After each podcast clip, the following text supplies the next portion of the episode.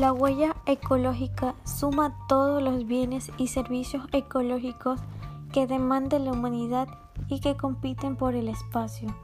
Incluye la tierra biológicamente productiva o biocapacidad necesaria para los cultivos, el pastoreo y el suelo urbanizado, zonas pesqueras y bosques productivos.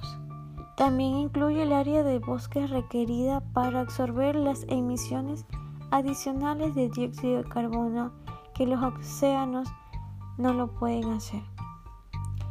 La huella ecológica es un factor importante para las pymes porque ayuda a llevar un control de cada una de ellas y a la vez verificar si cumplen con el objetivo de sostenibilidad que se refiere al equilibrio de los recursos del entorno, si emplean o no los sistemas de riego, si utilizan pesticidas. Todo esto con el objetivo de generar buenas prácticas a mayor escala. Para reducir la huella ecológica es fundamental e indispensable el uso eficiente de los recursos.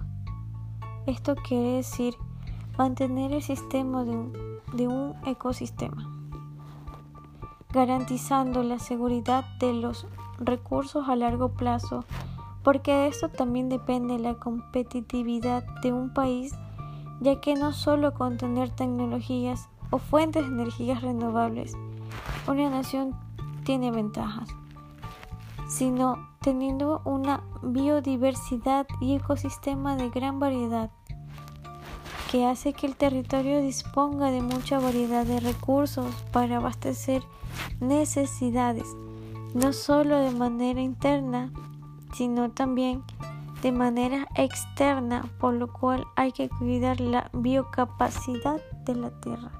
Eso es todo. Mi nombre es Nadia Rodríguez. Tengan un buen feriado.